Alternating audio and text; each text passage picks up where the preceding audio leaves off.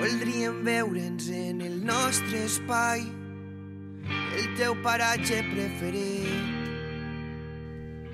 Recorrerem la nit per ser més forts i anar més lluny, desterrar la nostra por. Bienvenidos a Solo Fútbol Sala.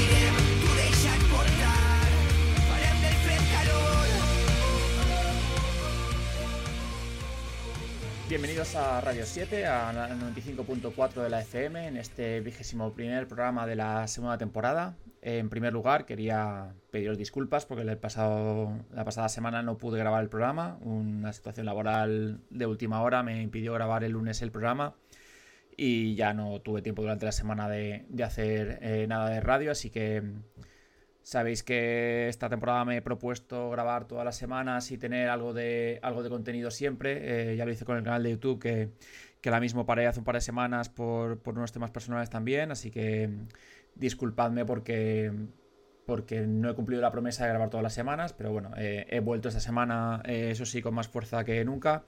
Con ganas de contaros muchas cosas, con ganas de de hacer un poco de números de la temporada. Em, y ahora dentro de un ratito me entenderéis. Pero bueno, primero presentarme. Soy Eusebio Díaz Manero. Soy el director, presentador. soy, soy el único que trabaja en Solo Fútbol Sala, aparte de mis queridos colaboradores Adrián Lupiáñez, Clara Briones y Miguel Carrasco. Por cierto, solo un comentario, Adrián Lupiáñez esta semana ha firmado por, por Fuensanta Fútbol Sala, así que enhorabuena Adrián, que que ya esta temporada sin jugar después de una gran temporada el año pasado en Nuevo Almásera. Esa temporada firmada por, por Fuensanta, está como segundo portero, bueno, como portero en, el equipo de tercera división, así que enhorabuena Adrián, eh, le tenemos por aquí, no sé si como invitado o como colaborador, ya veremos, ya veremos cómo me apetece tenerlo. Y bueno, este era el comentario que quería hacer sobre los colaboradores, eh, mi presentación, y deciros que eh, podéis contactar conmigo a través de eh, correo electrónico, redacción arroba a través de las redes sociales, eh, arroba Instagram, arroba, Instagram, ¿cómo estoy? Arroba solofutbolsala en Instagram, arroba solofutbolsala guion bajo en Twitter.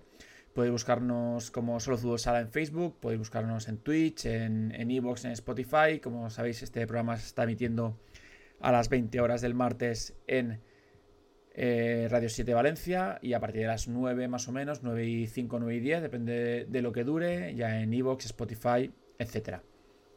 Podéis hacer los comentarios en Evox. Bueno, eh, un poquito estamos presentes en todas las redes sociales que, podemos, alguna más que me ha abierto por si acaso triunfa. Eh, pero bueno, ahí estamos para poder comunicarnos con vosotros todo lo que necesitéis. La gente me escribe mucho por, WhatsApp porque mucha gente me, me, conoce, tiene mi número, así que bueno, todo, todo es bienvenido como decía hace poco en, un tuit, mm, a veces que el trabajo no me deja contestar muchas veces todo lo que quisiera, eh, pero bueno, os leo, os leo siempre y, muchas gracias por ese feedback que me dais, por, esos comentarios que me ayudan mucho a, encontrar temas que, quizás se me escapan, pero que están ahí y os interesan y por lo tanto eh, me gusta mm, saber un poquito de todo, de todo, de todas las categorías porque me hace abrir pistas sobre cosas que pasan en el fútbol sala valenciano. Eh, esta semana, además del programa de este martes, eh, estaremos el próximo domingo en la Feria del Salón del Cómic de Valencia, invitados por Africa Sports, por, Tony Falcó, que ya estuvo en este programa presentando su colección de cómics.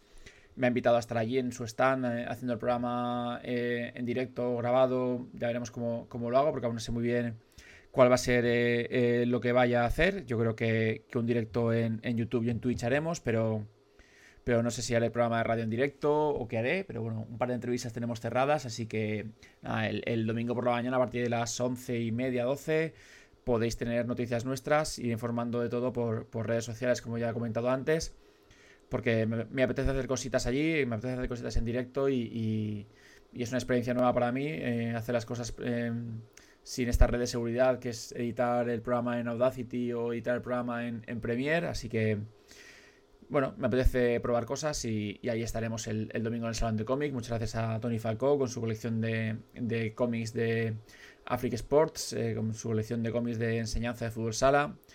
Eh, vamos, os invito a, bajaros la app, a buscarla, porque, porque para los chavales eh, jóvenes y para los colegios, etcétera, es una colección de cómics muy recomendable. Bien, este, este es el principio del programa, estos son los primeros cinco minutos y como os he dicho antes, este es un programa muy matemático, muy de números. Eh, ¿Por qué? Porque eh, además de que el Levante está en una situación eh, en Copa de España que depende mucho de los números, esta semana, o mejor dicho la semana pasada, porque lo preparé para el, programa pasado, pero no lo, no lo pude grabar, eh, he preparado todos los ascensos y descensos y todas las combinaciones que puede haber en, las categorías regionales de, de senior de la, provincia de Valencia. Además, pues, me he preparado la información sobre juvenil, etcétera, porque creo que, eh, por desgracia, en esta, en comunidad, no sé si es habitual fuera de aquí, no nos gusta leer las circulares, ¿vale? Que es algo que yo siempre hago. Yo cuando recibo circular a principio de temporada de la categoría en la que entreno o la categoría en la que soy coordinador, me leo la circular para saber cuántos equipos bajas, bajan, cuántos equipos ascienden y qué pasa con las, con las circulares. Pero no sé si es habitual, pero no nos gusta hacerlo a, los entrenadores y a los coordinadores de los clubes. Así que he reunido toda esa información, me he leído todas las circulares de todas las categorías senior, me he leído las circulares de alguna categoría juvenil, etcétera, para contaros eh, cómo está la situación en este momento y cuáles son los ascensos y descensos que habría teniendo en cuenta que este año se abre la opción esta del descenso por arrastre. Eh, os cuento que en segunda B tenemos dos equipos eh, valenciano-castellonenses, Picassent y Segorbe, y en el caso de que alguno de, los alguno de los dos equipos o los dos descendieran, se abrirían una serie de consecuencias que os detallaré un poquito más tarde. Pero como es un tema de números, de estadísticas, etc., eh, vamos a pasar primero a contaros todas las clasificaciones y resultados y luego repasamos todos estos números. Vamos ya con clasificaciones, resultados y números.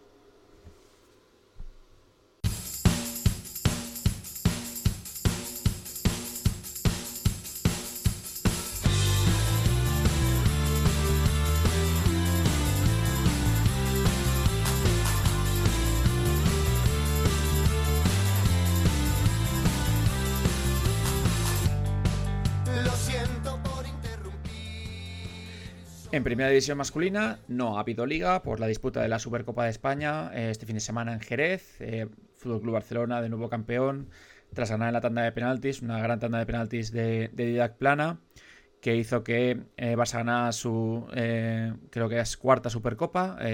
no consiguió Palma ganar su primer título. Enhorabuena a los dos equipos porque ofrecieron un buen espectáculo. Barça campeón de la Supercopa y Levante que no jugó este fin de semana, pero sí que juega, bueno, está jugando ahora mismo si estás escuchando el, programa en directo. Eh, si no, ya ha jugado a las 7 del martes, es el partido eh, decisivo para la entrada o no en Copa de Levante.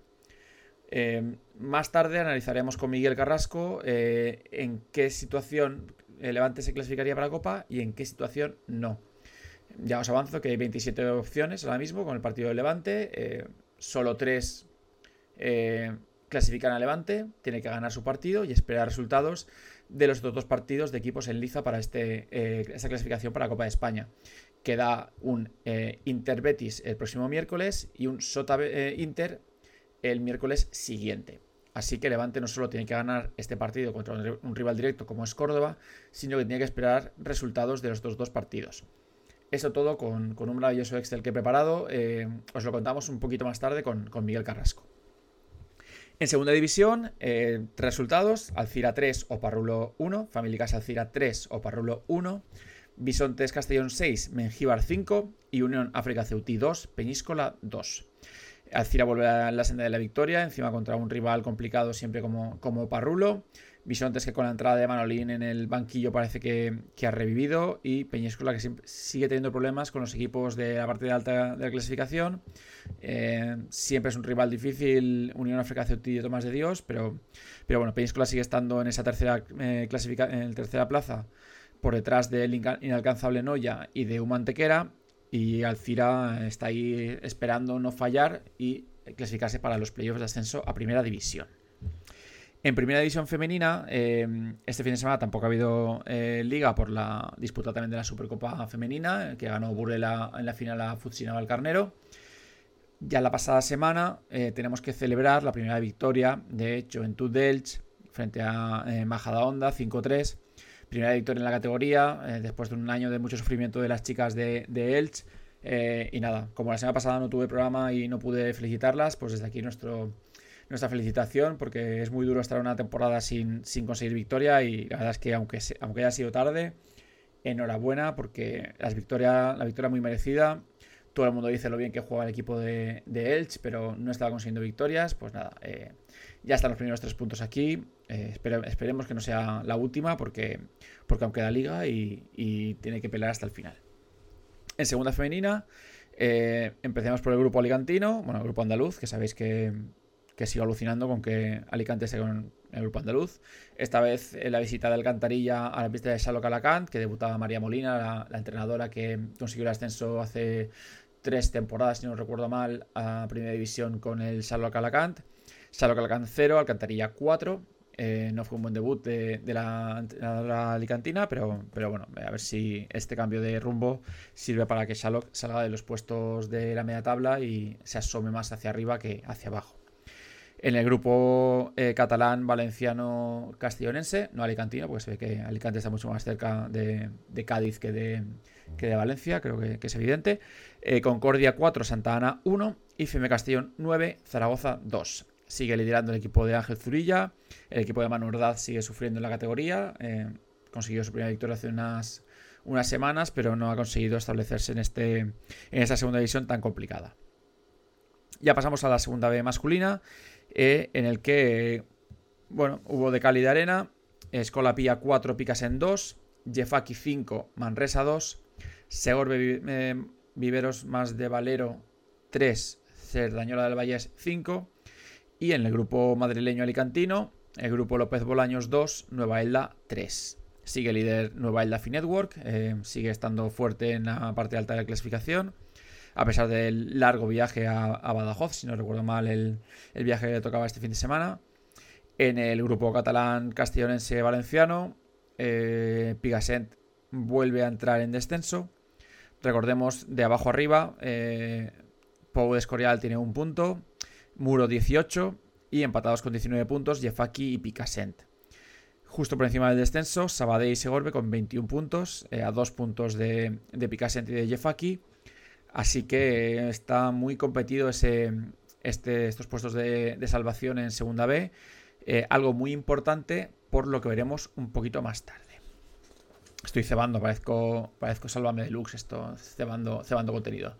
Bueno, en tercera división, eh, resultados de la semana. Alcalá 1, Valencia 6, Arcadi Valencia 7, Vilasport 4, Burriana 5, El Pilar 4, La Alcora 3, Dispersas de Moisent 4, Lollería La Baida Albaida 4, Favara Peluquería Valcanera 1 y Fuensanta 3, Mislata 6.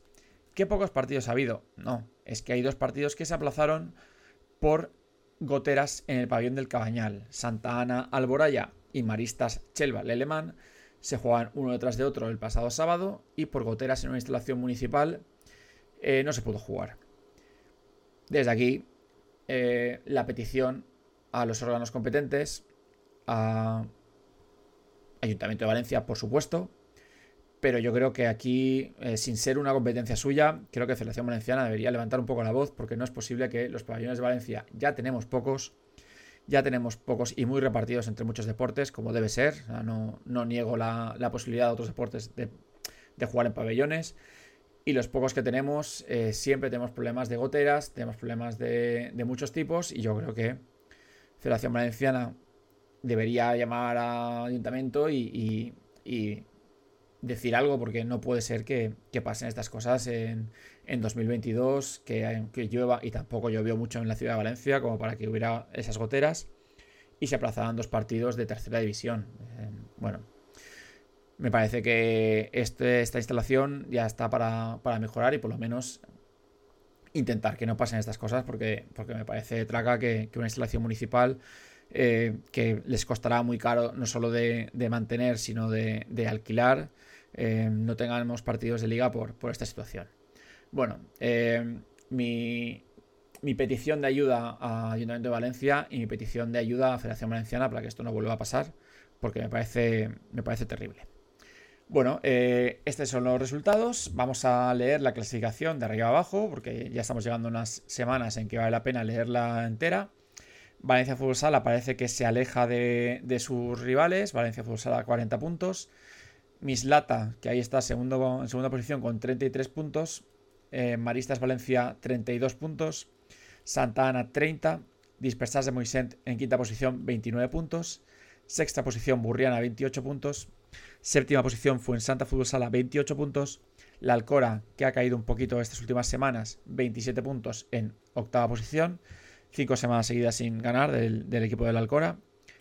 El Pilar Valencia de la FEMDL, noveno puesto, 27 puntos. Décimo puesto el Club Vilas por Fútbol Sala con 26 puntos.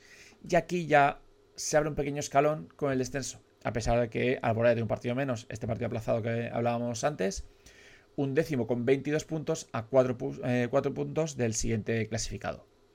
Loyería La Baida Albaida, décimo segundo, también con 22 puntos. Décimo tercero, Arcadia Valencia, 19 puntos. Décimo cuarto, Alcalá, 19 puntos. Décimo quinto, Favara, Peluquería Becanera, con 18 puntos. Y también otro escaloncito, a pesar de también tener un, un partido menos, Chelva Alemán, 14 puntos. Recordemos que en esta categoría, en principio, descienden tres equipos, que son, serían ahora mismo Chelva, Favara y Alcalá, pero como os digo, luego, luego os contaré qué pasaría si Picasentos y Segorbe descendieran también eh, de tercera a segunda B. Máximo goleador, cambia esta semana, sería Juan María Baeza del Pilar con 23 goles. Esto ha sido tercera división, pasemos ya a categoría regional en preferente. El líder sigue siendo Alianza Cuart de Poblet, aunque eh, las últimas semanas eh, le está, está pagando eh, los resultados y Corbera ya lo ha alcanzado con ambos equipos con 44 puntos. Ya nos comentaba José Baceló y era la primera jornada que esta categoría no era nada fácil y alguna vez que más que he hablado con él que me lo encontraba por algún pabellón me ha dicho que los resultados de la primera vuelta eran engañosos, que, que estaban muy cerquita los demás equipos de ellos y se está viendo ahora que que esta semana ha caído contra Inter Tabernes Blanques, que es tercero, tercer clasificado con 38 puntos. Y bueno, eh, Alianza con el Poblet no se puede despistar porque ese ascenso que parecía cerrado hace unas semanas ya no lo está tanto. En cuarta posición, eh, que quedaría fuera de los playoffs, sería eh, Pusol con 34 puntos. Por la parte de abajo, el ya descendido Carlet, ya descendido porque se ha retirado de la competición, muy mala noticia eh, que un equipo se retire de una competición como preferente. Eh, un equipo ya que ha firmado su descenso, tenía cuatro puntos y eh, si no he mirado mal en, los resultados, como no había ganado ningún partido en esta segunda vuelta, no cambian los, la clasificación del resto de equipos porque si se retira un equipo más allá de la segunda jornada de la segunda vuelta, no afecta a, los, eh, a la clasificación. O sea, se anularían todos los partidos de la segunda vuelta, no de la primera. Y como en la segunda vuelta no había conseguido ningún punto, pues no cambiaría nada la clasificación eh, general que tenemos ahora mismo en, la categoría preferente. Bien, como decía, eh, Carlet ya descendido. En segunda posición por el descenso estaría Valencia B con 14 puntos. Decimocuarto sería el Giros con 16 puntos. Estos tres equipos estarían en puestos de descenso. Y salvados por ahora, Siete Aguas Alacuas con 20 puntos, Maristas B con 20 puntos y Peñarrocha con 21 puntos. Máximos goleadores, eh, Alex Baceló de Alianza Cuare Poblet con 29 goles y segunda posición Álvaro Fontana de Alcira B con 21 goles. Primera regional, como sabéis, está dividido en dos grupos ya, el, el, grupo por el ascenso y el grupo por, el, por la permanencia. En el grupo de ascenso, los tres equipos que ascenderían ahora mismo serían Magen Alfafar con 12 puntos, Moncadense también con 12 puntos y en tercera posición la Alcudia con 9. Por detrás, en cuarta posición, Futur Villa Marchand Piscinas La Torre con 7 puntos estaría acechando ese tercer puesto que supondría el ascenso directo a regional preferente. Máximo goleador de este grupo por el ascenso sería Andrés de Moncadense con 8 goles. En el grupo por la permanencia, el líder de la clasificación es Futsacar Marqueset y por debajo, los dos equipos que estarían en ascenso directo serían Arcadi B y Academia Futsal Valencia Club de Fútbol con un punto. Eh, y salvados pero cerquita, Domeño y Pusol B con tres puntos cada uno. Máximo goleador de este grupo de por, la permanencia, Iván Richard de Benaguasil con siete goles. Para acabar con la regional masculina, eh, segunda regional, como siempre, los tres equipos que ascenderían por cada uno de los grupos y los mejores cuartos. En el grupo 1 Tuejar, Inter Tabernes Blanques B y Castillo Requena B. Serían los tres equipos que están en, puestos de ascenso. Máximo goleador Pepe Sánchez de Inter Tabernes con 30 goles. En el grupo 2, Santana B, Esclavas y Santana Algemesí. Peñarrocha B sería el cuarto clasificado y estaría en puesto de ascenso al ser el mejor segundo. Y máximo goleador Carlos Hurtado de Santana Algemesí con 25 goles. En el grupo 3, el ya ascendido Mislata B. enhorabuena al equipo de Roberto Piqueras. Lo tendremos dentro de un ratito para que nos cuente este ascenso. Alberic y Alboraya B son los tres equipos que estarán en puesto de ascenso. En el caso de Mislata ya ascendido. En cuarta posición aparece No Color a Hielo, eh, pero no estaría puesto de ascenso, ya que el mejor segundo, eh, el mejor cuarto, perdón, es Peñarrocha B. Máximo goleador, Juanjo Zafra de Mislata B con 39 goles.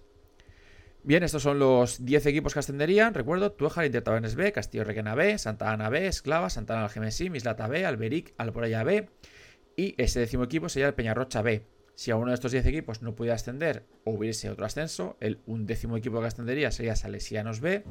Y en caso de no poder ascender Salesianos B, el siguiente equipo sería No Color a Hielo. Eh, ya pasaría luego a los mejores quintos por coeficiente, que en este caso, si no recuerdo mal, que ya no lo tengo apuntado, sería Paula del Duc del grupo, del grupo 2, eh, Luis Vives del grupo 1, y en el grupo 3 es Cuart de Bolet C, que creo que no puedo ascender, así que eh, estaría descartado. Bien, esto ha sido todo en la regional masculina, pasemos a la autonómica femenina. Alboraya sigue líder con pleno de victorias, con 12 goles, 12 puntos, perdón. Muchamel, 9 puntos, también pleno de victorias, por lo tanto, un partido menos. Eh, ya por detrás, Jeffaki y Juventud Delch con 7 puntos, acechando estos dos equipos que no pueden fallar porque hay mucho nivel en, este, en esta segunda fase de la autonómica femenina. Máxima goleadora, Aitana Gerbes, Gerbes perdón, de Jeffaki con 13 goles. En la Copa Federación Femenina, eh, líderes son Sereyes Alcoy con 15 puntos. Ya por detrás, los dos equipos de, la Liga Castellonense Valenciana, Cabanes con 13 puntos y Odella con 10 puntos. Máxima goleadora, María Virtudes Navarro de Villena con 8 goles. En la Provincial Valenta ya ha comenzado la segunda fase, la promoción de ascenso a la autonómica tres partidos. Mislata 1, Futur Villa Marchant Mármoles Grau 1, Valencia San Pedro Pascual 1, Futsal Barrio de Crist Alianza Guardia Poblet 3 y Morvedre 1, Esclavas 6. Es la primera jornada, son 10, así que líderes son esclavas por, la diferencia de goles, pero bueno, es un, es un tema anecdótico al ser la primera jornada. Eh, máxima goleadora, la diremos, Laura Cuñat de Esclavas con 3 goles.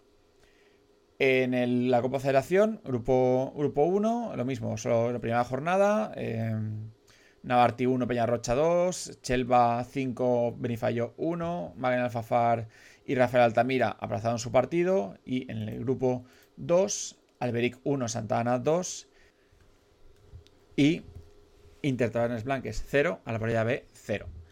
Como digo, es la primera jornada de esta Copa Federación también, así que eh, anecdótica la, situación de la tabla y las, goleadoras. Bien, solo nos quedaría hablar sobre la división de honor juvenil, que este fin de semana no hubo eh, competición, supongo que por la Supercopa de España, que, también afecta al fútbol sala nacional. Comentar esta semana, pues nada, la clasificación de la división de honor juvenil, que nunca la digo, pues aprovecho esta semana para decirla.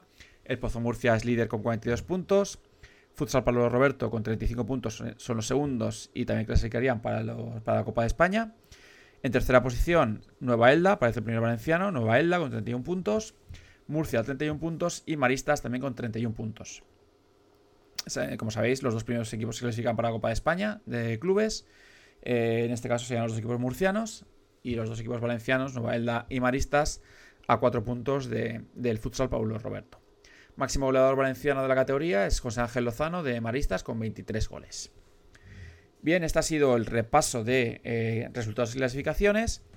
Eh, no os vayáis porque ahora os voy a contar todo lo que os quiero contar sobre números, sobre eh, ascensos, descensos y mucha otra información que tengo y que necesito contárosla y soltarla porque son tal cantidad de números y de nombres que creo que me puedo explicar bastante bien.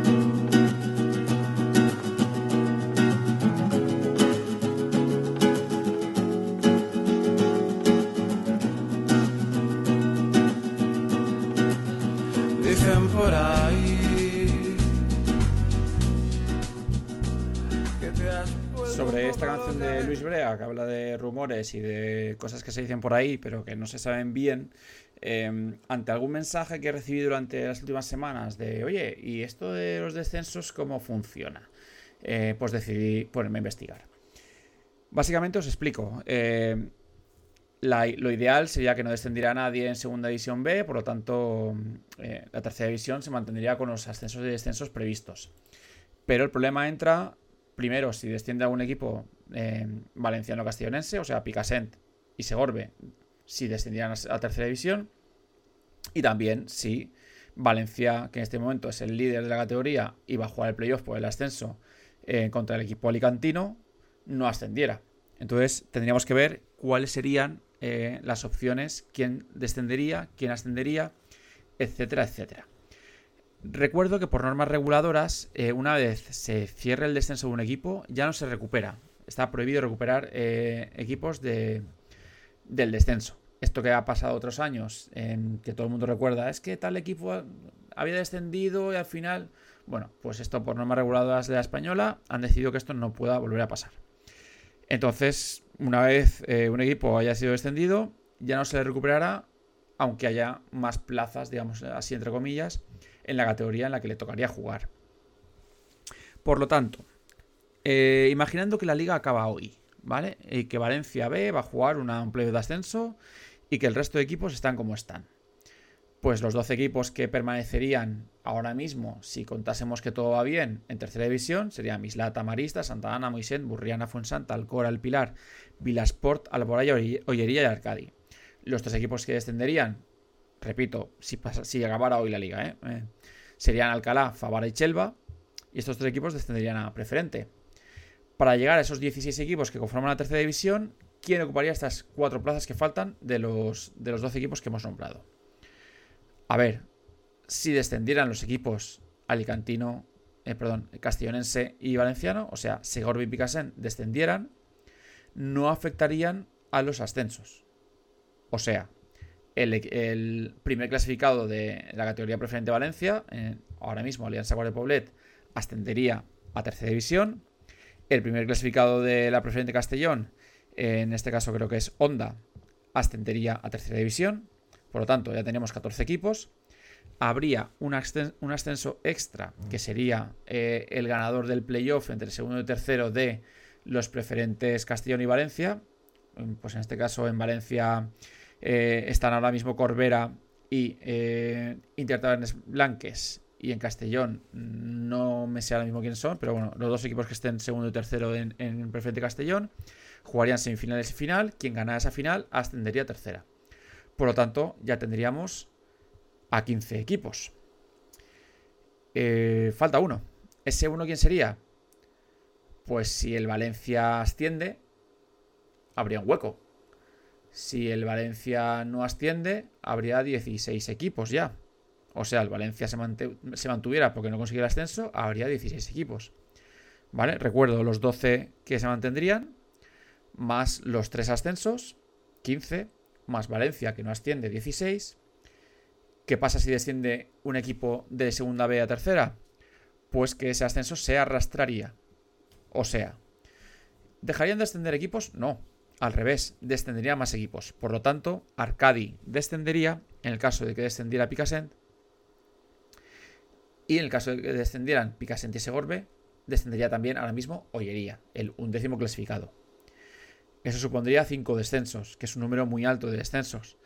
Por lo tanto, y viendo cómo está la, tercera división, que Picassent ahora mismo está en descenso, y que Segorbe está a dos puntos del descenso, podría pasar, eh, no es un algo descabellado, que los dos equipos cayeran.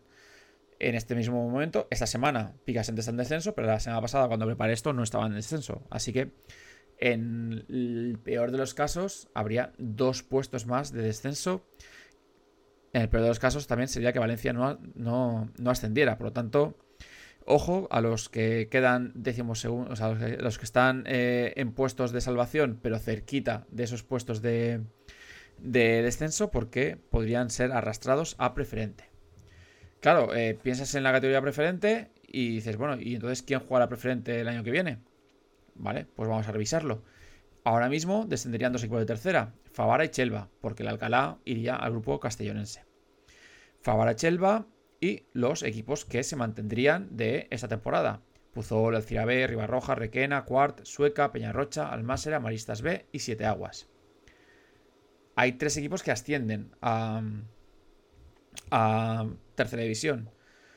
Perdón, hay tres equipos que ascienden a preferente desde primera división regional, ¿vale? En este caso, ahora mismo serían eh, Moncadense, serían, perdón que he perdido la hoja, Moncadense, Magen y Alcudia. Magen, Moncadense y Alcudia. Estos equipos ascenderían a preferente.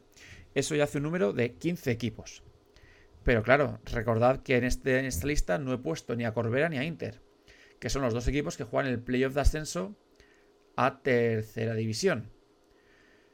Si ninguno de los dos consiguiera ese, ascenso, Corbera sería el equipo 16, Inter sería el equipo 17, por lo tanto, sobraría un equipo en preferente, que vendría, que bajaría el colocado en cuarta posición por, debajo. En este caso, en esta semana sería 7 aguas.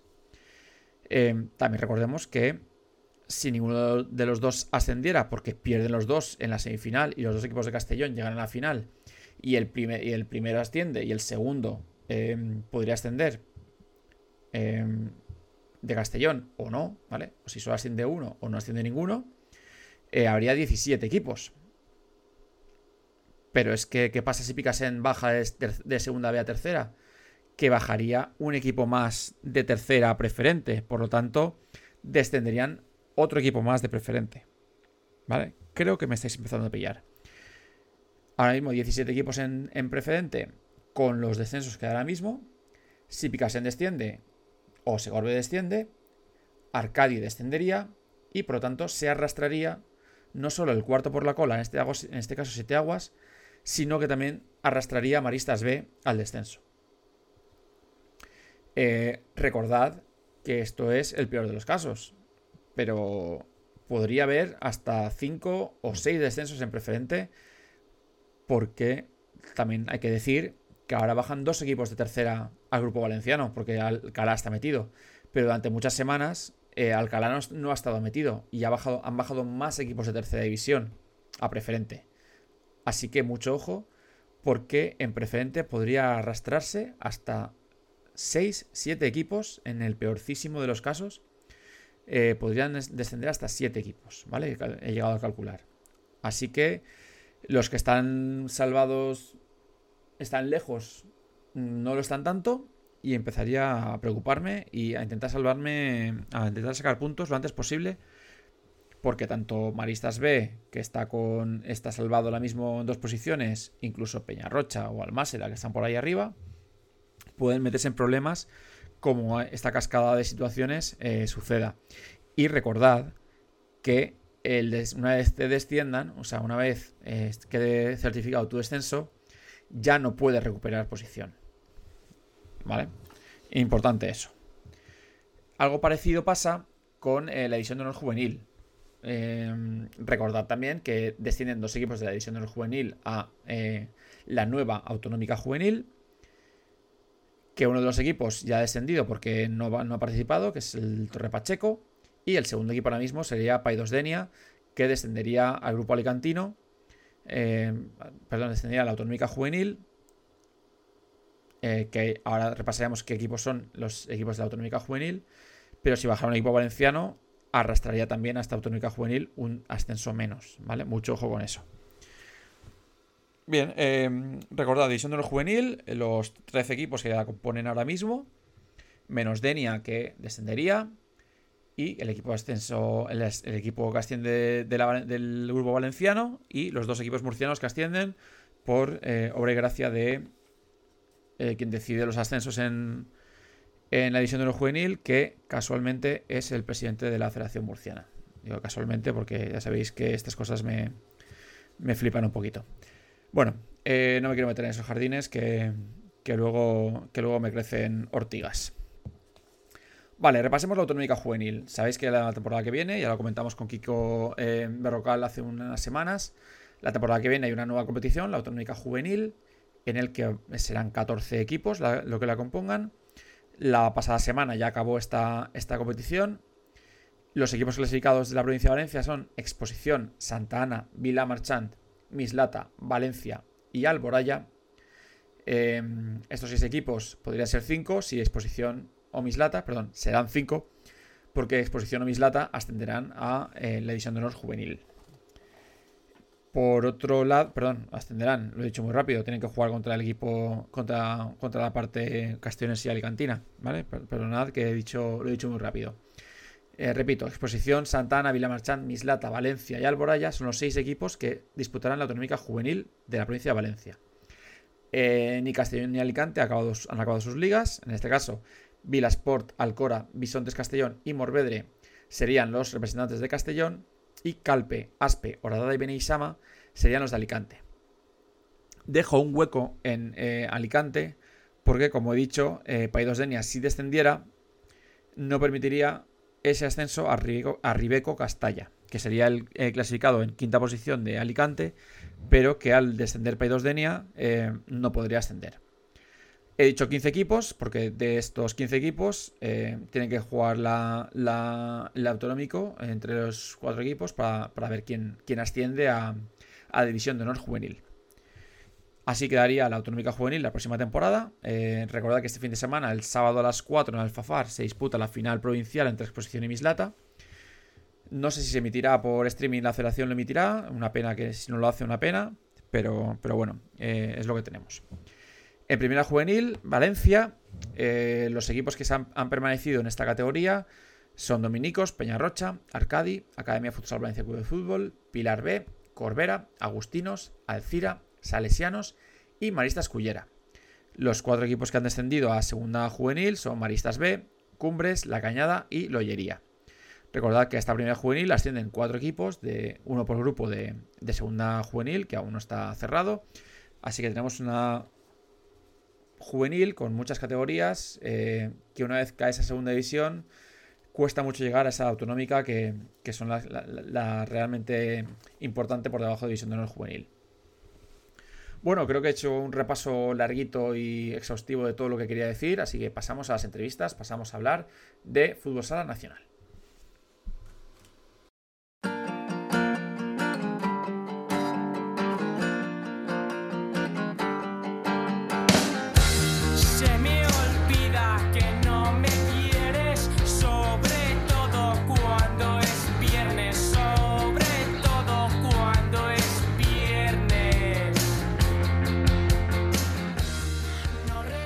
Hoy es un día de matemáticas, porque mm, en este mismo momento, mientras eh, se emite ese programa, o mientras lo, escucháis, si es, lo escucháis prontito, o a lo mejor ya ha pasado, se está jugando el Córdoba Levante. Eh, empieza a las 7 de la tarde de este martes, así que estaremos ahora mismo acabando el partido si lo estáis oyendo en directo. ¿Por qué es importante este partido? Este partido corresponde a la primera vuelta y esta primera vuelta es la que marca la clasificación o no para la Copa de España. Cinco equipos implicados, Sota, Córdoba, Levante, Inter e Industrias. Muchas combinaciones posibles, mm, hasta el día de ayer 81. Y un Excel maravilloso que me ocurrió otro día, eh, que vamos a ir comentando con nuestro colaborador habitual, Miguel Carrasco. Buenas noches, Miguel. Hola, buenas noches, Eusebio. Pues sí, un poco volvemos a, la ESO o a bachiller con, los esquemas de, economía de la empresa, pero bueno, venimos aquí a, a sacar otra vez la bola mágica y a, vislumbrar el futuro de, esta competición. Yo como soy de Bupico, Miguel, soy más viejo, no sé ni de lo que me estás hablando, así que yo tiro de Excel, tiro de colorcitos, que es lo que me gusta a mí, y aquí vosotros no lo estáis viendo, pero, pero me he currado un Excel con muchas filas y con muchos colorcitos para saber qué opciones tiene Levante de clasificarse para la Copa de España. Ahora mismo, de los eh, hasta ayer que jugó eh, Betis Sota, había cuatro partidos pendientes de la primera vuelta, 81 eh, combinaciones posibles. Ahora mismo hay 27 combinaciones posibles porque ayer perdió Sota contra Betis. Y de las 27 combinaciones, en solo tres se clasificaría Levante para la Copa de España. Es el equipo que menos probabilidades tiene junto con Industrias eh, García Santa Coloma, que también tiene esas mismas tres opciones. El que más opciones tiene es Sota, que tiene, eh, si no recuerdo mal, eh, a ver, 6, 8, 9 opciones de estas 27. Inter tiene 7 y Córdoba tiene 2, 4, 5 opciones. ¿Vale? Creo que no me he equivocado en las cifras, pero más o menos esas son las, las opciones de Levante.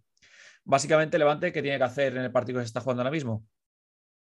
Ganar, porque si no, si no gana no hay opciones y entonces todos nuestros cálculos de, hoy se, se, irá al garete. Ganar a un rival directo en este caso porque pelean por lo mismo como es Córdoba y esperar los resultados de, dos enfrentamientos, el Inter Betis que se disputará eh, mañana miércoles y el Shota Inter que si no recuerdo mal se, disputará el día 8 de marzo, con lo cual ese día ya conoceremos a ciencia cierta eh, qué equipos acompañan a, a los, creo que este es por el octavo puesto, a los siete ya clasificados. Recordemos que el otro día Rivera Navarra, con su victoria del fin de semana, que por cierto, como ya comentado en la introducción, no se jugó liga por la disputa de la Supercopa de España, que, ganó una vez más el Fútbol Club Barcelona gracias a los penaltis. Rivera Navarra ganó su partido aplazado y se clasifica para Copa de España como séptimo clasificado. Mucho mérito del equipo de Pato, eh, nunca nos cansamos de decirlo, mucho mérito del entrenador alicantino, en el que tenemos a uno de los valencianos de la categoría, tenemos a Nacho Gómez, que tenemos pendiente una entrevista con él, esperemos poder cerrarla antes de esa Copa de España, porque sí que me gustaría que estuviera aquí con nosotros contándonos un poco sus sensaciones. Y ahora falta por saber si el Levante consigue hacer la machada y ganar a Córdoba y esperar que las matemáticas nos ayuden a, clasificarnos. ¿Cuáles son esas tres opciones, eh, Miguel? Bueno, empiezo yo diciendo la primera, que en mi fila es la, opción 49, imaginaos que loco estoy. Eh, para eso Levante tendría que ganar su partido. Shota e Inter, en el partido que se juega el 8 de marzo, deberían empatar. E, e Inter Betis, en el partido de este miércoles, deberían también empatar. Eso haría que Levante tuviese 21 puntos, se superaría en un punto a Shota, en, dos puntos a Inter y en tres puntos a Córdoba, y se clasificaría matemáticamente para, para Copa de España. Esa sería la opción eh, la primera opción de las tres para clasificarse Levante. Las dos, dos opciones, Miguel, pues tira tú la segunda, yo tiro la tercera. Bueno, yo, yo paso con la opción 76 de, del Excel de Eusebio, que bueno, contempla la victoria eh, de Levante mañana en Vista Alegre, el empate eh, la semana que viene entre Osasuna Magna Sota e Inter y la victoria de Betis en, Torre, en Torrejón, en Torrejón, siempre me confundo, este es. En Torrejón, juraría que sí, en, Madrid para, para la, visita, eh, la victoria de, los verdiblancos en, en el feudo interista. Bueno, sería la segunda de las tres opciones. Eh, en esta opción, Levante también tendría 21 puntos, Sota volvería con 20 e Inter y Córdoba tendrían 18. Y por último, la opción 79 de mi maravilloso Excel sería que Inter ganara su partido contra Sota el próximo miércoles día 8 de marzo, pero que perdiera en casa, en, Torrejón, que no en Alcalá, eh, contra Betis este, este miércoles, eh, o sea, mañana o pasado mañana eh, para nuestra vida real, mañana para vosotros que lo estéis oyendo. Estas serían las tres únicas opciones para que el Levante se clasificara. Creo que lo hemos explicado bien, Miguel. Yo creo que sí, que al final es algo complicado porque ya no solo afecta a, cuatro equipos o a cinco en algunos casos con, industrias, pero es que además son estos mismos equipos los que tienen partidos por disputar, que hace todavía más complicado el, análisis y los resultados que, puedan favorecer los intereses del conjunto valenciano. Yo te digo que el, sábado cuando hice las probabilidades, que eran 81 opciones, como, como habíamos comentado, eh, los porcentajes variaban bastante. Tenía un 54% de opciones SOTA, un 22 eh, Inter, un 11 Córdoba, un 6,7 Levante y un 4,8 Industrias. Eh, hay que tener en cuenta que Industrias se ha sumado ahí a última hora a la posible clasificación cuando nadie contaba con ellos, pero lleva una buena racha. Mm. Em, de, las 81 eh, opciones, Levante solo se clasificaba en 6. Ahora de las 27 se, clasifica, en 3. Ha mejorado un poquito el porcentaje, vamos a mejor con la derrota de Shota, que es el principal damnificado por estos últimos resultados, ya que no está consiguiendo esa victoria que le clasificaría matemáticamente. Así que Levante está en, lucha aún, pero tiene que hacer los deberes, tiene que ganar su partido en Córdoba, que no va a ser nada fácil. Primero porque Córdoba es un equipo difícil de ganar en casa. Y segundo porque es un rival directo y quiere lo mismo que Levante, que es ganar el partido, porque Córdoba eh, solo si gana el partido eh, se clasificaría. O sea, solo la victoria de Córdoba le supondría clasificación, ni siquiera le vale el empate. Así que va a querer ganar eh, el partido también. No va a amarrar nada porque el empate no le vale.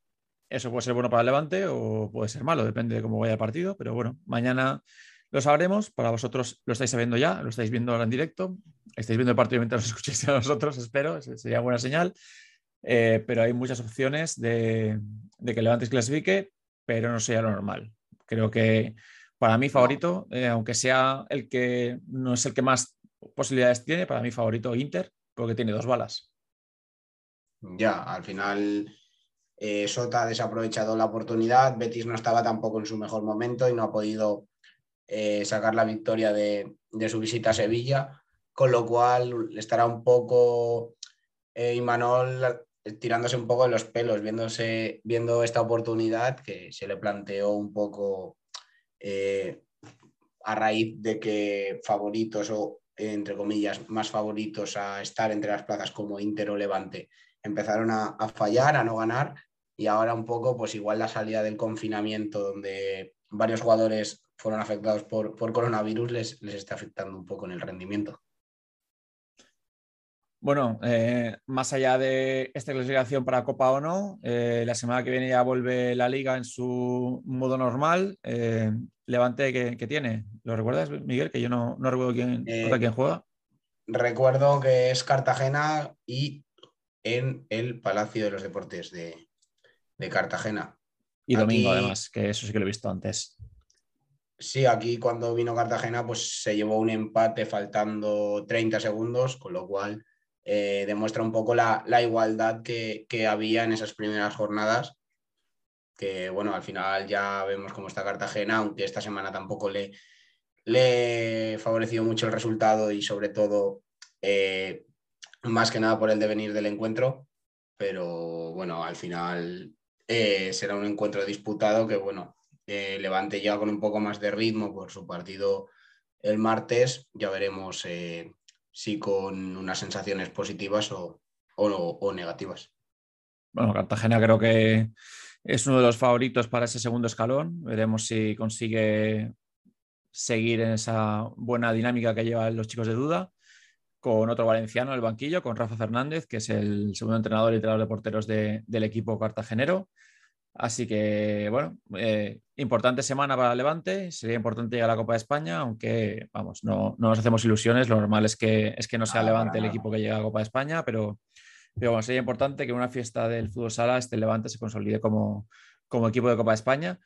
Pero bueno, también mirando ya a playoffs, que, que es el siguiente paso y, y, que Levante tiene que mejorar esta segunda vuelta, tiene que mejorar mucho para alcanzar esos puestos de playoff, eh, porque esos equipos que decíamos caerán, caerán, caerán, ese Córdoba, ese Rivera, ese Sota, eh, no están cayendo. Y equipos tan, tan míticos como Inter, que, creo que es el que más veces ha estado en Copa de España de todos los clubes de, de Primera División, está al bordecito de quedarse fuera. Eh, sí, ya como, como tú bien has comentado, al final Inter ya en la Supercopa contra, contra el Barcelona en semifinales a mí no me, no me desagradó y bueno, esperemos que poco a poco vayan recuperando su nivel porque es un equipo que aprieta y que, conoce de primera mano las grandes citas. Bueno, Miguel, muchas gracias por este repaso de la primera división de la Copa de España, que, creo que está siendo apasionante esta, este año, porque tantos aplazados eh, tiran más de matemáticas y de, y de adivinar cosas que de, que de las sensaciones. Pero bueno, voy a poner un poco de musiquita y no te vayas, que, que tengo un invitado que creo que conoces.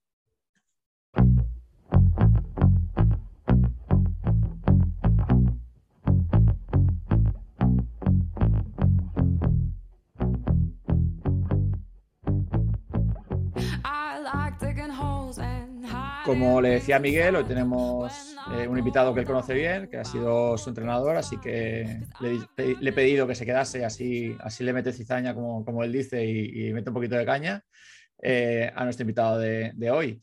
Él es Roberto Piqueras, es el entrenador de Mislata B, aparte de otros muchos cargos en el club, porque estábamos comentando fuera de, fuera de antena que lleva varios equipos y varias coordinaciones.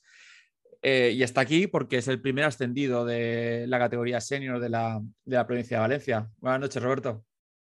Buenas noches, Eusebio. Bueno, eh, temporada por ahora inmaculada. Eh, grupo tercero de la segunda regional, 18 jornadas, 18 victorias, 167 goles a favor. Vaya temporadita, lo estáis pegando. Sí, la verdad que el trabajo al final se lleva la recompensa, pero es un, es un equipo tremendo, pero tremendo.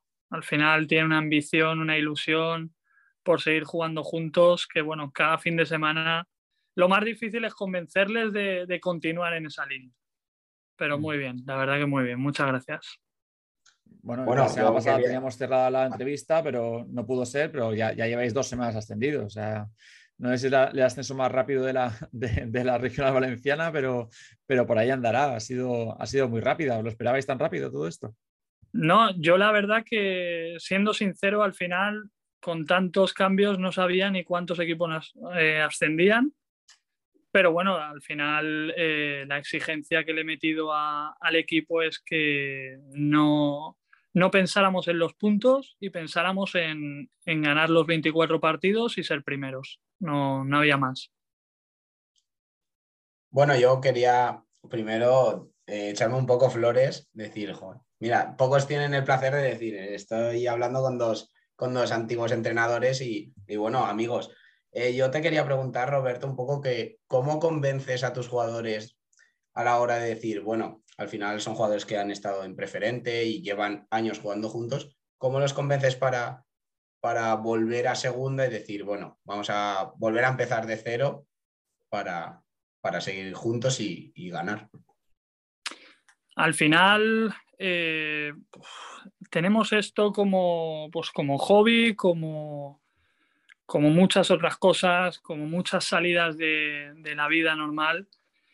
Y la gente eh, está feliz jugando, jugando junto con, los amigos, con, su gente. Y a ver, yo entiendo que lo más difícil de todo es convencer a la gente de, hostia, mm, estabas jugando en tercera división o, o preferente y bajas ahora a segunda regional. Al final eh, es el ambiente que se crea, es el, es el ánimo de venir a, cada entrenamiento y, salir con una sonrisa y sobre todo llegar al partido y, competirlo para ganar porque siempre les digo lo mismo, que, debemos de ser un equipo que tiene que salir a que no puede perder el partido. Entonces, eh, muchas cosas. La verdad que, que estoy muy, muy agradecido por toda la gente que está en, el equipo, porque la verdad, eh, siendo sinceros, mm, es una plantilla que podría estar perfectamente preferente alta tercera división. Eh, estuvisteis a, principio de temporada, eh, con las reestructuraciones que ha habido, estuvisteis a puntito de, estar en primera regional porque por, coeficientes, sabéis ahí, creo que erais los siguientes en ascender, que no sé si tú lo sabes, pero estuvisteis a puntito de ascender a primera regional. Eh, ¿Qué crees que hubiese pasado en primera regional? ¿Qué, puesto creéis que hubiese, hubieses peleado? Eh, sí que lo sabía porque es más, a Federación se lo pedimos, más que nada porque también sabíamos la plantilla que íbamos a tener y pues, a ver, la verdad que sinceramente me esperaría que, lucháramos también por, el ascenso a preferente. De hecho, mm, nos hemos marcado la, línea que, la mayoría de jugadores que también han coincidido conmigo en Valencia hicimos la de, segunda regional a, preferente en dos años seguidos. Entonces hubiese sido el objetivo número uno. A mí me ganaron la temporada. A mí me ganaron en pretemporada y me ganaron bien y, vamos, jugando como, como yo hasta hace nada jugaba. O sea, el nivel que tiene el equipo de Robert, pues mira, es, al final son amigos míos también los que juegan para él. Y bueno, mira, qué bien que ganen todas las semanas. Eso pasa mucho, ¿eh? que pretemporada los equipos de segunda regional siempre, siempre meten muchos apuros a los de primera y preferente, lo que demuestra que era la siguiente pregunta que tenía para Roberto, la reestructuración está de primera regional, que el año que viene va a haber dos grupos para ampliar más los equipos, para que la segunda regional no sea una especie de pozo, eh, haya más equipos y haya más posibilidades de ascender este año. ¿Cómo ves esta reestructuración? ¿La, ves correcta o crees que va a ser más difícil o, cómo la ves? Al final, la cuestión es, subir el nivel de, la categoría. Eh, si la vemos este año un poco, pues la verdad no conozco a todos los equipos del todo, pero tampoco sabría decirte qué, diferencia de nivel hay entre segunda o primera. En preferente, por ejemplo, este año la competición está muy, muy bien, porque la verdad es un, es un grupo muy fuerte. Pero ya te digo, el salto de primera preferente, si, si lo hacen así para que, para que el nivel suba, la verdad que lo veo bien. Luego también es una buena oportunidad para equipos de, segunda regional que llevan intentando luchar por un ascenso, pues eh, el hecho de, poder meterse. Al final, fíjate que hay equipos en tercera división que han subido también a través de otros años con las reestructuraciones. Entonces, yo para que suba el nivel lo veo bastante bien. Bueno, em, entre los cinco máximos goleadores del grupo eh, hay cuatro de tu equipo. Eh, el chico que estaba quinto, que nunca nombro porque siempre nombro a, ya me sé el nombre, a Juan José Zafra, eh, que es vuestro, vuestro máximo goleador, el pobre quinto jugador, que es el primer humano que digo yo, lo, lo, tiene siempre difícil. ¿Cómo habéis conseguido este número de goles? Estos 167 a favor, 32 en contra, más 135 de diferencia de goles. ¿Qué, pensáis? ¿cómo, ¿cómo, encaráis un partido para, ser siempre tan goleadores?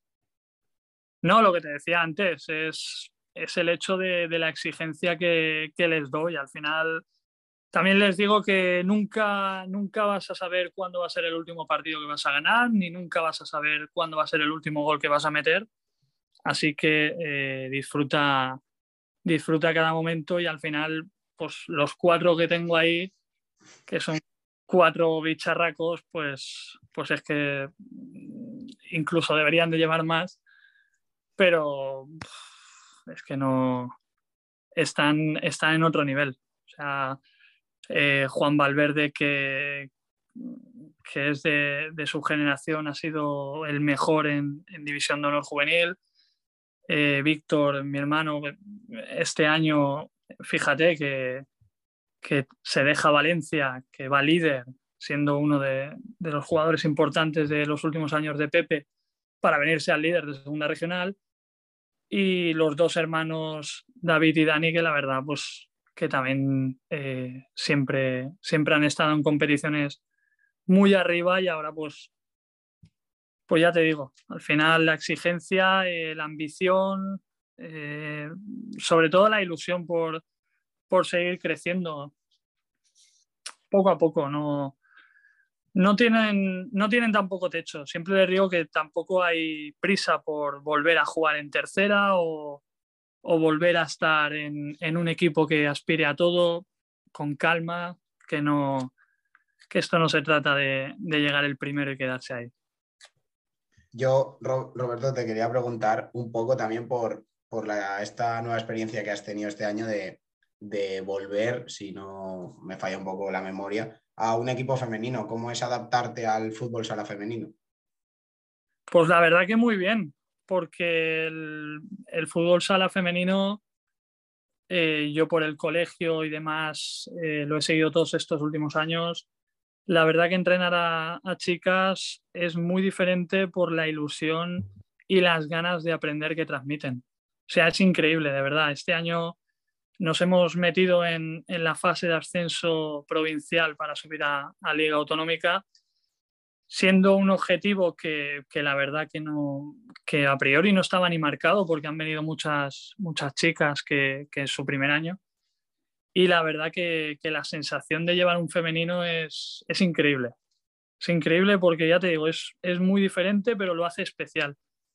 Y las chicas eh, es que son una pasada yo la verdad que me alegro mucho de, poder también llevar en este caso un, femenino y sobre todo a mi femenino, porque, porque de verdad que, es un placer y el fútbol sala femenino ojalá y espero que, vaya creciendo a, pasos agigantados.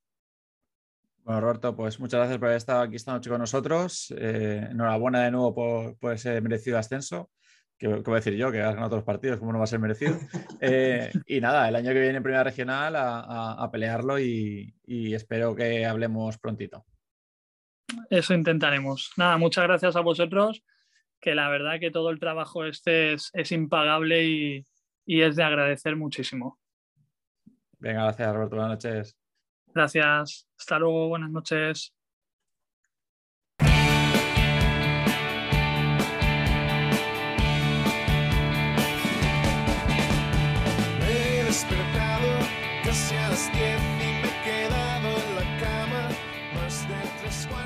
Hoy tengo conmigo a un debutante, 17 años, eh, juvenil de primer año, y el pasado sábado debutó con Family Casa Alcira en su partido de segunda división frente a Oparrulo. Él es Paco Palacín y es jugador de Family Cas. Eh, buenas noches, Paco. Buenas noches, ¿qué tal? ¿Todo bien? Muy bien. ¿Y tú? Enhorabuena por ese, por ese debut y, cómo te sentiste cuando, cuando Braulio te dice, Ale, para adentro. Bien, muy bien, muchas gracias. Eh, fue un momento muy, muy, muy especial porque íbamos 1-0 a falta de tres minutos, dos y medio más o menos para que se acabase la primera parte. Y yo me acuerdo estar al lado de Adrián Maseres y Nacho Carreño calentando en la banda de pie, activándome para no quedarme frío. Y de repente el mister se gira y dice, eh, Paco, actívate que sales. Y de ahí de repente ya todo te sube una adrenalina increíble. Eh, me pegué dos sprints que, que casi me desfondo ahí y nada, me quité el peto y preparado para, salir, tenía muchas ganas y ayudar al equipo. ¿Te lo esperabas? ¿Pensabas que, iba a llegar tu momento en este partido contra Parrulo o, o te vio de sorpresa?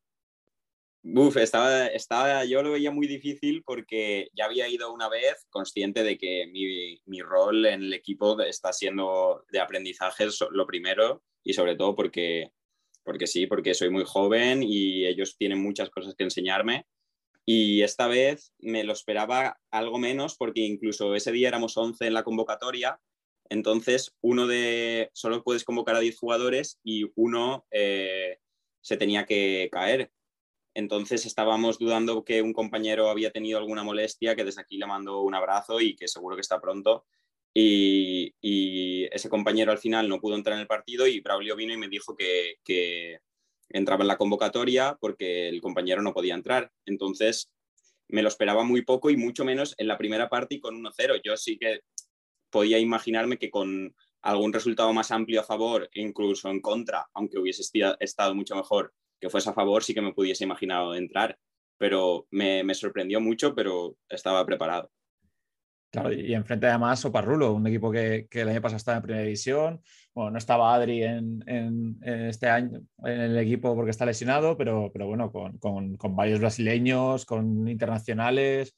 Eh, claro, es un debut de un chaval de 17 años. Eh, ¿Cómo sales a la pista? ¿Sabes nervioso? Eh, el primer balón, ¿qué piensas cuando te llega?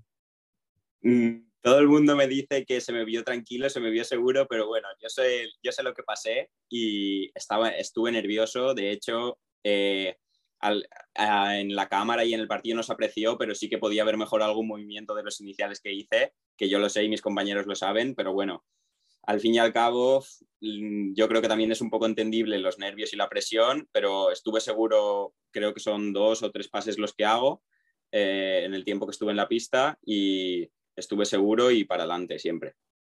Mm. Eh, bueno, esta temporada la comenzaste en el, en el juvenil de Alcira, en, en, el primera juvenil, creo que he visto por ahí, no sé 15 partidos o, eh, a ver, que lo tengo por aquí, 19 partidos, 15 goles. Eh, con el B también has jugado, ¿no? Con el, con el Senior B, con el Senior B, y ahora te llega la oportunidad en, segunda división. te preguntaría cuáles son las diferencias, pero creo que no vale la pena ni que te lo pregunte. ¿Qué estás aprendiendo de, de Braulio y de, y de su cuerpo técnico y de tus compañeros?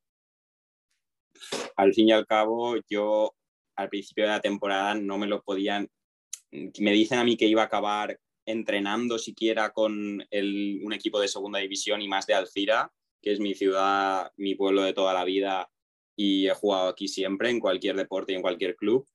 y, no me lo hubiese creído nunca. Tuve un par de, con el juvenil tuve un par de actuaciones muy buenas contra Corbera, me acuerdo, eh, y esa semana eh, recibe la llamada de mi entrenador, de Luis Torre y me dice que Braulio necesita gente para entrenar el primer equipo y que piensan en que yo podría ser una buena oportunidad para hacerme mejor jugador y que al final vaya creciendo progresivamente con el equipo, que es lo que a todos nos interesa. Y desde que llegué, yo llegué muy, me acuerdo, muy, muy, muy, muy verde, muy verde, porque el salto es increíble de un juvenil de primer año a un segunda división, Sada. Llegué muy verde, pero desde el primer día, tanto Braulio, el cuerpo técnico, los jugadores siempre me han apoyado, siempre, siempre, siempre. Me han dicho en qué puedo mejorar desde, la, desde los comentarios constructivos, que es lo más importante, yo creo, eh, porque al final yo nunca estaba acostumbrado a este nivel de competición, a este nivel de presión y, en los entrenamientos a todo el mundo hay que exigirle, no, solo, no porque yo sea más joven o, venga de un nivel menos alto, eh, tengo que ser yo, no, no, tengo justificación. Si algún, he cometido algún error, se me ha dicho, siempre con respeto, yo siempre lo he acatado, siempre con buena actitud, con los oídos abiertos, como yo siempre digo, y al final se trata de eso, de que crezcamos todos juntos. ¿Cómo, eres en, la pista? Para quien no te conozca, eh, no te haya visto mucho, yo entre ellos, ¿cómo, cómo eres jugando? ¿Qué posición y cómo, cómo te gusta jugar? Bueno, eh, yo en el juvenil siempre y desde infantiles, desde infantil de segundo que empecé a jugar a fútbol sala, siempre he sido cierre, porque dentro de mi edad soy un chico de 1,80, ahora 70 kilos, antes menos, porque ahora he ganado peso pero, pero siempre he sido cierre, eh, poco regateador, muy poco regateador, buen pasador y me ha caracterizado más la potencia del disparo desde fuera y, y eso. Y ahora con el primer equipo, pues eh, cuando hacemos rotaciones que yo coincido en, en, el equipo con cierres como Javi Sena o, o Rubi, eh, me pongo más en el ala porque ellos físicamente son mejores y técnicamente también tienen mucha más idea pero cuando los demás del equipo son alas o pivot, me coloco yo en el cierre. Mm. O sea, un ala cierre de los de, los que era Braulio, ¿no? Porque Braulio, no sé si lo has visto jugar, pero Braulio era un cierre de, calidad. Así que Braulio está viendo ahí un, pequeño él en el, futuro. ¿Cuál es tu objetivo a partir de ahora, hasta final de temporada? ¿Qué, objetivo te marcas? Si te marcas alguno, o solo disfrutar, o, qué quieres de aquí a final de temporada? Pues el que me marqué nada más me llamaron, bueno, incluso hasta con el juvenil, siempre he sido eh, mejorar, dar la mejor versión de mí, siempre, siempre, en todos los aspectos busco eso y al final estar a la disposición del equipo siempre que me necesite y si consideran que necesito tener más minutos de pista, entrar a una convocatoria, darle calidad a los entrenamientos, siempre voy a estar ahí para lo que me necesite todo el mundo y al fin y al cabo yo creo que eso es lo que me va a hacer crecer. Nunca quiero con 17 años ni subirme a ningún árbol, ni quemar ninguna etapa, ni nada. Yo sé ahora mismo el rol que tengo en todos, mis, en todos los equipos en los que puedo jugar algún partido, tanto juvenil como en el B si me llaman alguna vez, como las dos veces que he ido con el primer equipo y nunca, nunca me he quejado ni nunca he tenido un mal comentario hacia nadie y siempre con respeto y asumir lo que toca. Bueno, Paco, pues ya para acabar, solo dos comentarios, ya no es ni pregunta, dos comentarios. Primero, que gusto de hablar con, con gente joven implicada en el deporte y que, y que tenga ganas de aprender y, y, de mejorar, porque al final es lo que es el deporte, es mejora, no es, no es solo competición, que a veces la gente se olvida que, que el deporte no solo es competir contra otros rivales, sino también contra uno mismo y mejorar. Em, y eso se agradece, escuchar a gente joven que tenga, tan claro este tipo de cosas. Y segundo, que ya no tiene que ver contigo, es em, darle las gracias y un abrazo enorme a, Raúl Amad, vuestro jefe de prensa, porque esta tarde le ha atracado a última hora de, oye, quiero hablar con Paco, puede ser, y me ha dicho, vaya, vaya horas, pero como siempre, Raúl tan efectivo y, tan rápido me ha hecho el favor de, de ponernos en contacto. Así que muchas gracias a Raúl y muchas gracias a ti por, esperar hasta las diez y pico de la noche, que es una hora para, hablar conmigo. Esperemos hablar más veces porque vuelvas a jugar y, metas algún golito que otro con ese disparo lejano que, te caracteriza. Así que, Paco, muchas gracias. Muchas gracias a ti y a Pope también, a Raúl, que también me ha llamado así a mí en extremis, pero yo siempre encantado de atenderle a él, a vosotros y a todo el mundo. Y desde aquí animo a la afición de la Alcira a que nos siga animando a todos, que queda una recta final de temporada muy bonita y que vengan al Palau porque esto va a ser la bomba. Hmm. Y bueno, eh, yo animo y tengo que pasarme, que no he pasado en esta temporada y, mira que me gusta ese pabellón, pero, pero no he podido pasarme. Y un abrazo a tus dos entrenadores, porque tanto Braulio como Luis son amigos, así que dale abrazos de, parte mía, que, que, son amigos y tengo ganas de verles también. De tu parte. Venga, gracias Paco, buenas noches. Muchas gracias, buenas noches.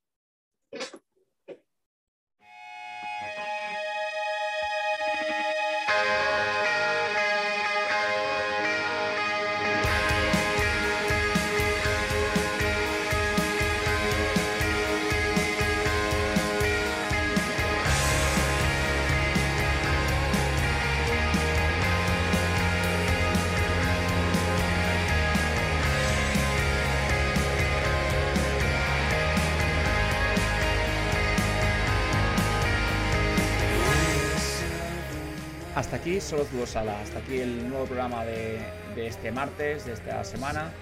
Eh, de nuevo disculpad porque la semana pasada no pude grabar, pero creo que esa semana nos ha quedado un programa eh, muy explicativo, con, quizá muchas dudas que os surjan, pero como he dicho al principio, cualquier feedback, cualquier pregunta que tengáis, eh, podéis hacernosla llegar por redes sociales o por correo, que estaré dispuesto a contestarla. Nada más, eh, hoy se me ha quedado un poquito largo el programa, pero espero me disculpéis, creo que, ha sido contenido muy interesante, creo que Paco Palacín nos ha dado una muestra de cómo un joven jugador puede tener muy claras las cosas, creo que Roberto Piqueras nos ha dado esa ilusión de, del primer ascenso de, la temporada y hemos explicado muchas cosas con Miguel Carrasco sobre las posibilidades de Levante y he explicado muchísimas cosas sobre ascensos y descensos que creo que hacía falta pegar un repasito. Muchas gracias y nos seguimos la próxima semana en Solo Fútbol Sala. Gracias.